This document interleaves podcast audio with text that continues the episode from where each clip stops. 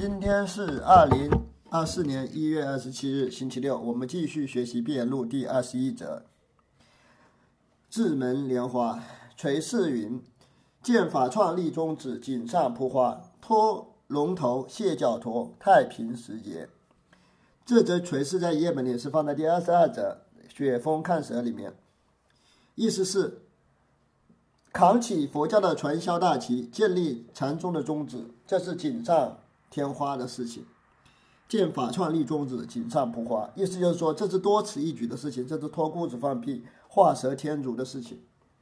脱龙头卸脚头，太平时节，脱去龙头，卸掉脚上的负担，也就是说放下宗教传销，忘记佛教，这才是真正的解脱，这才是太平时节。或若变得格外具，举一名三，其祸未然，依旧服听处分。只有忘记佛教，不再搞宗教传销，才能分辨出超越常规的义理，才能举一名山。如果不能忘记宗教传销，那就要继续听我开示了，就要跟我一起做宗教的韭菜呀。举深问智门，莲花未出水时如何勾在不宜之地？泥里洗土块，哪里得这消息来？有一个僧人问智门观座禅师，智门观座禅师是学道出显的师傅啊。他问智门观众禅师：“莲花还没有出水的时候是什么呢？”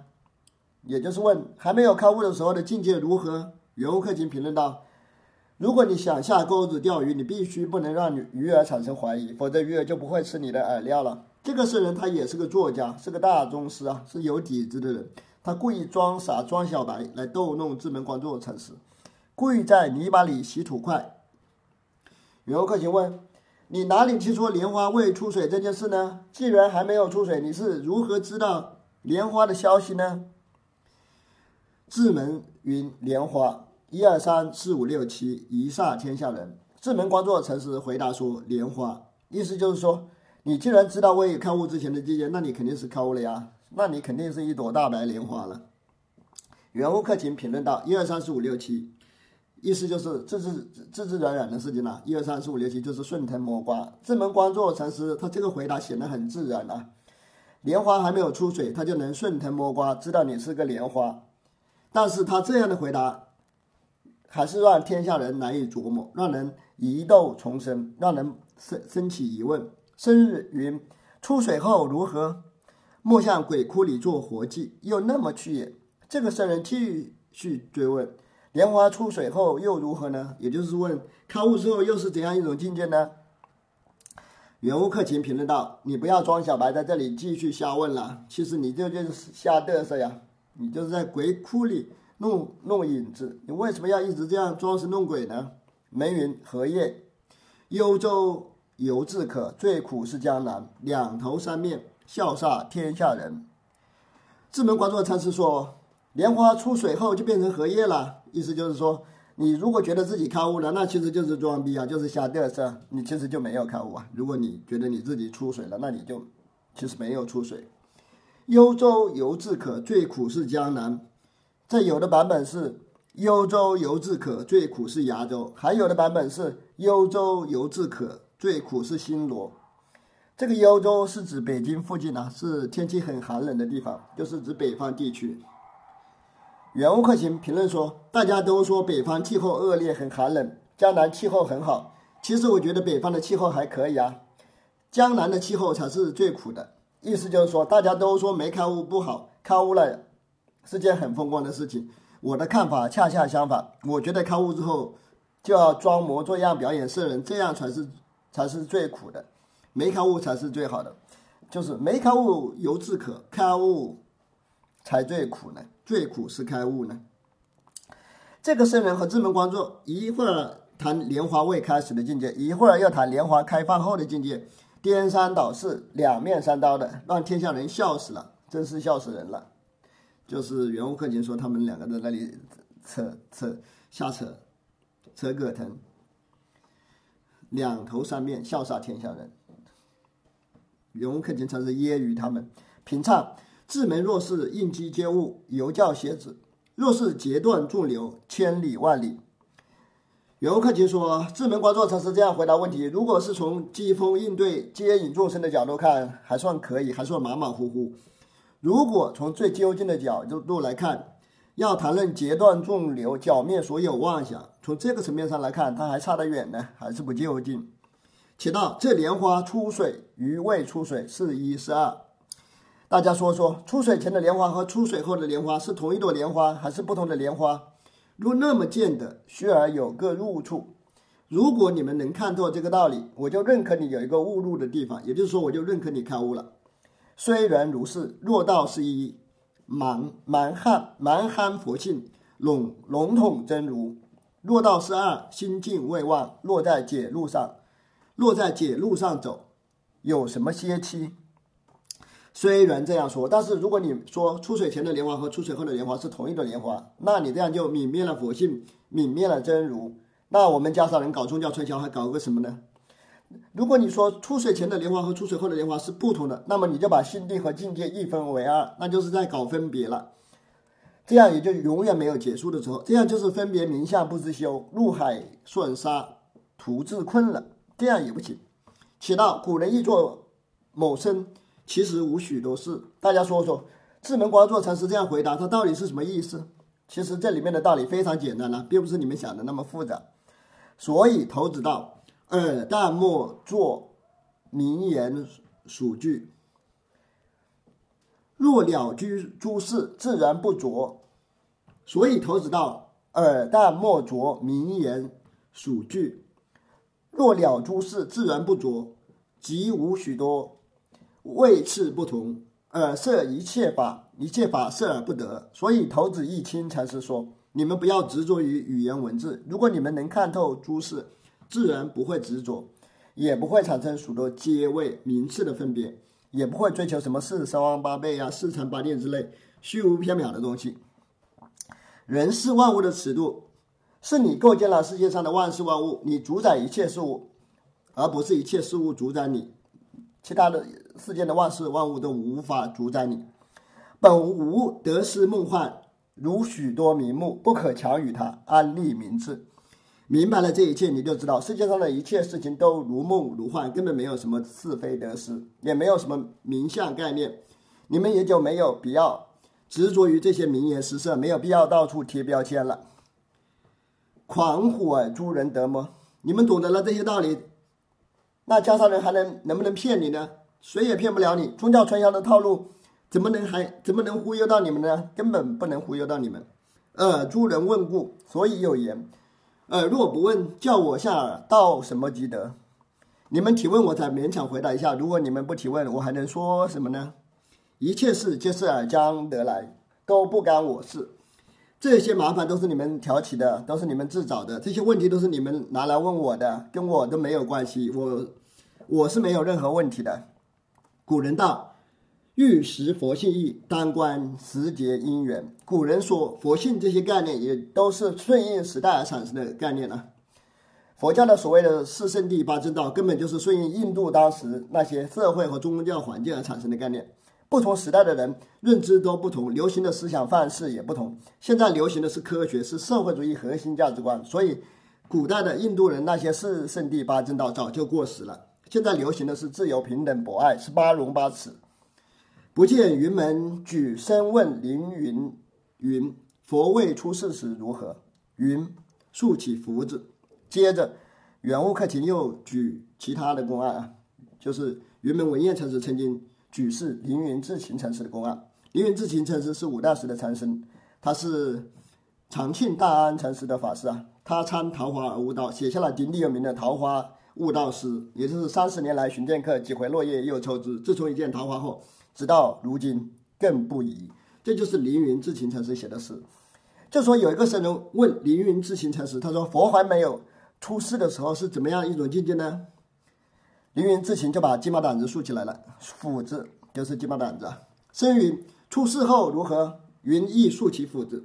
这个僧人又问：“佛陀出世之后又是怎么回事呢？”凌云智勤禅师又把鸡毛掸子竖起来，也这个佛未出世就是指开悟前的境界，佛出世后就是开悟后的境界啊。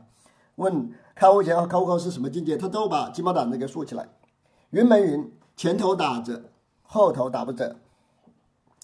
李云门云：前头打打着，后头打不着。云门文彦禅师说，没开悟的时候你就打得到他，开悟了之后你就打不到他了。你竖起斧子，竖起鸡毛掸子也没用，人家开悟了你就打不到他了。又云，不说出于不出，何处有一问时节也？云门文彦禅师接着说，超越佛陀出世和佛陀不出世，他还能提问吗？意思就是说，这个僧人能否超越二元对立，超越分别妄想，提出一个问题呢？古人一问一答。应时应节，无许多事。古代禅师的提问和回答都是应机说法，都是方便善巧，其实没有必要过分的解读。耳若寻言逐句，了无交涉。如果你们非要在那些古人的言句上做功夫，在那里倒腾古人的文字，在言句中不断琢磨，那就是跟觉悟的境界毫不相关了，了无交涉了。耳若能言中透得意，机中透得机，放令闲闲的，方见智门达化处。如果你们能从言句中参透言外之意，能从机锋中参透机外之机，那么你们就能悠闲自得，从而明白智门光坐禅师的那种回答。那个回答：问佛未出世时如何？牛头未见世主时如何？班室内混沌未分时如何？父母父母未生时如何？禅宗有很多类似的问题啊，有的人他是这样问的，他问佛陀未出世时如何，就是上面那些问题；有的人他问的是牛头法龙禅师，也就是说世祖道心的四法弟子，他没有遇到世祖禅师的时候的境界是如何的呢？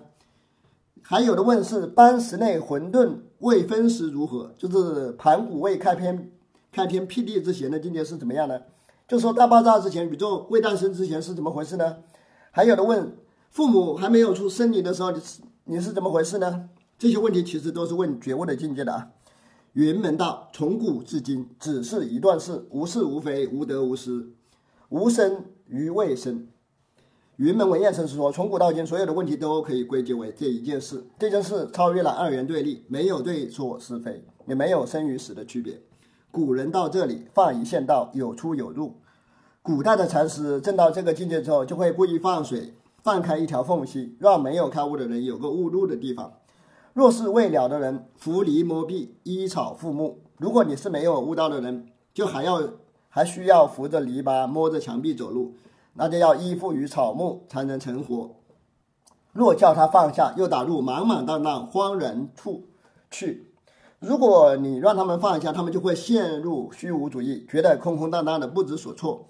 若是得的人，二六十中不。一以一物，如果是悟道的人，每时每刻都不需要借助于事物，就都不需要借助于他物，不需要任何把手，虽不依附一物，若露一机一境，做某身摸索它。虽然悟道者不需要依附任何事物，但是他还是可以应机说法，利用机锋，利用境缘接引后学。你们知道怎么摸索悟道者的旨意吗？智深问智门：“莲花未出水时如何？”智门云：“莲花。”便指难问易答，不妨奇特。接着回到公案本则，这个圣人问智门观坐禅师：“莲花还没有出水时是怎么回事呢？”智门观坐禅师说：“还是莲花呀。”这门观坐禅师直面问题，立刻作答，这是非常奇特的。难问一答，难就是正对着，也就是说当面就立刻回答，没有丝毫犹豫。诸方皆谓之颠倒语，哪里如此？诸方的禅盒子都说这样的回答是颠倒的话。人家问东，他答西；问莲花未出时如何，他回答莲花，这就是颠三倒四、颠倒的回答。袁悟克勤认为，诸方这种理解，禅盒子这种理解根本是不对的。哪里如此？就是否定这些人的理解。不见岩头道，长贵未开口以前，犹叫蝎子。大家记不记得岩头全货禅师曾经说过？我很看重还没有开口提问前的那个旨意，也就是他很看重生前一句，生前一句千圣不传，也就是说他看重的是最究竟不可言说的境界。他说这个才算差不多。古人漏机处已是透漏了也。古代的禅师为了接引学人，必须泄露一一些机锋啊，必须必须放水啊，不放水大家是根本没办法摸索的。如今学者不审古人意。只管去理论出水与未出水有什么交涉，但是现代的陈盒子、现代的学人根本不懂得古代禅师的良苦用心，他们只知道去琢磨出水和未出水这两个词，这根本就是瞎胡闹。这有什么根据呢？不见深问智门如何是般若体？门云：半含明月。接着又举示其他公案。有个僧人问智门光座禅师：“什么是般若的本体？”智门光座禅师说：“这就如同蚌壳在十五月圆之时就孕育了珍珍珠，蚌壳在十五月圆的时候吸收了月亮的光华，就怀孕了，就孕育了珍珠。”僧云：“如何是般若用？”门云：“兔子怀胎。”这个僧人又问：“什么是般若的作用？”智门光座回答说：“这就如同兔子在月圆之时感月光而怀孕生子。这个菠萝在这里被比喻成月亮啊，兔子和蚌蚌壳都需要借助月光才能怀孕，才能孕育珍珠，才能怀孕生子。这都是古代人的那个认识世界的方法，都是古代人民自以为是的想法啊。这其实。”这两个回答都是同一回事啊！半含明月和兔子怀胎都要借助月光，不无论是般若体还是般若用般若用都是同一回事，体用一如。看他如此对答，天下人讨他语脉不得。智门光座禅师这样胡乱回答僧人的提问，天下人根本不知道是怎么回事，根本不知道他在说什么。哎呀，太厉害了！或有人问夹山道：“莲花未出水时如何？”只对他道：“入住灯笼。”如果有人问我这里的夹山是圆悟克勤的自身，如果有人问我莲花还没有出水的时候是怎么回事，我就回答他说，就像法堂门口柱子上挂的灯笼，且道与莲花是同是别。大家说说看，我的这个回答跟智门光座禅师的回答是一回事还是两回事呢？智门光座的回答是莲花，我的回答是漏柱灯笼，我们两个人回答是一回事还是不是一回事呢？出水后如何？对他道。杖头挑日月，脚下踏泥深。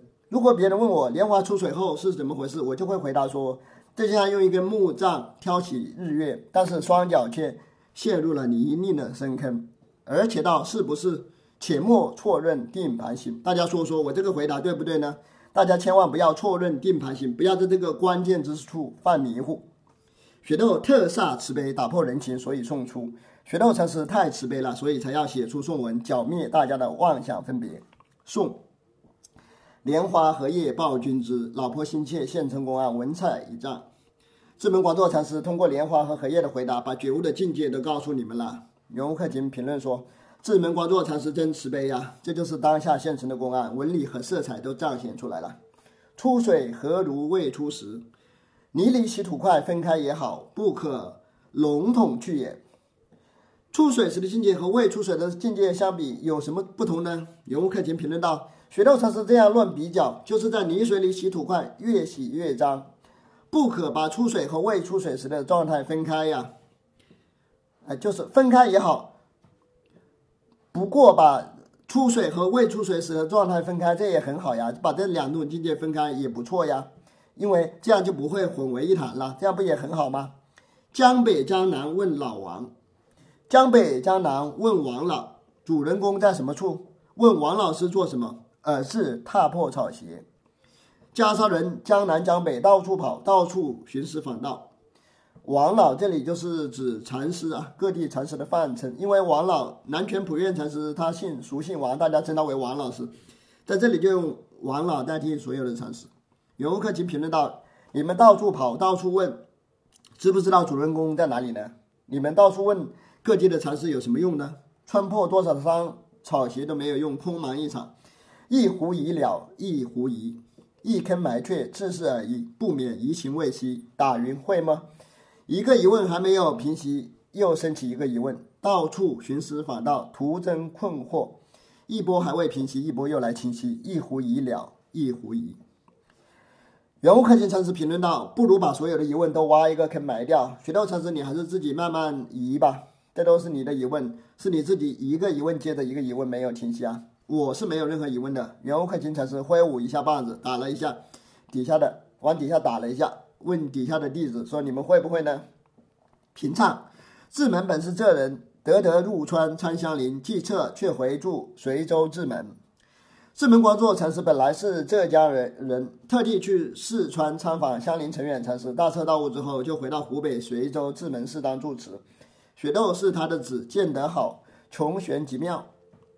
雪道禅师是智门光座禅师的师法弟子，他能够看到智门光座禅师的好处，能够看到智门光座禅师穷极玄妙的地方。直到莲花荷叶报君之出水何如未出时。这里要人直下便会。学道禅师送到莲花荷叶报君之出水何如未出时。他这样送出，就是要直接让你们当下就能理解。三生道未出水时如何露柱灯笼？出水后如何杖头挑日月？你脚下探泥深。如果有人问我未出水时如何，我就回答说法堂外柱子上的灯笼。如果有人问我出水后如何，我就回答说。虽然能用木杖，虽然你能用木杖挑起日月，但双脚已经陷入了深深的泥坑。二，且莫错认定盘行，你们千万不要误解乘法的关键所在。如今人，如今人咬人言句者有什么限？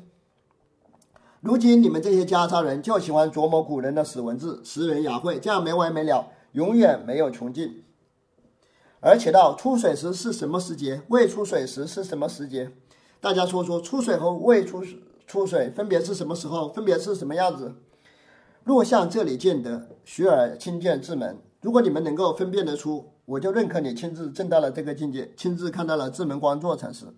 雪窦道：耳若不见，江北江南问王老。雪窦亦道：呃，只管去江北江南问尊宿出水与未出水。学道禅师接着又说：“你们这些袈裟人到处行脚，跑江南，跑江北，到处参访各地的禅师。雪道禅师的意思是，你们这样瞎跑，到处问，到处参访，问各地的长老，开悟前和开悟后的境界是什么样子的？江南添的两句，江北添的两句，一重添一重，辗转生疑。”在江南学几句机锋，又跑到江北再学几句机锋，增加了层层的障碍，疑惑越来越多。且到何时得不疑去？大家说说，你们这样瞎折腾，什么时候才能没有疑惑呢？如野狐多疑，濒临上行，以听水声，若不明，方可过河。这些袈裟人就像狐野狐狸一样，生性多疑。冬天在结冰的水面上行走，用耳朵聆听水声。听听水面上的声音，看看有没有声音。如果没有声音，才敢行走过河。若学人参学人，若一狐疑了，一狐疑，几时得平稳去？你们这些袈裟人到处参学，一个疑问还没有平息，又升起一个疑问：什么时候才能获得内心的安稳呢？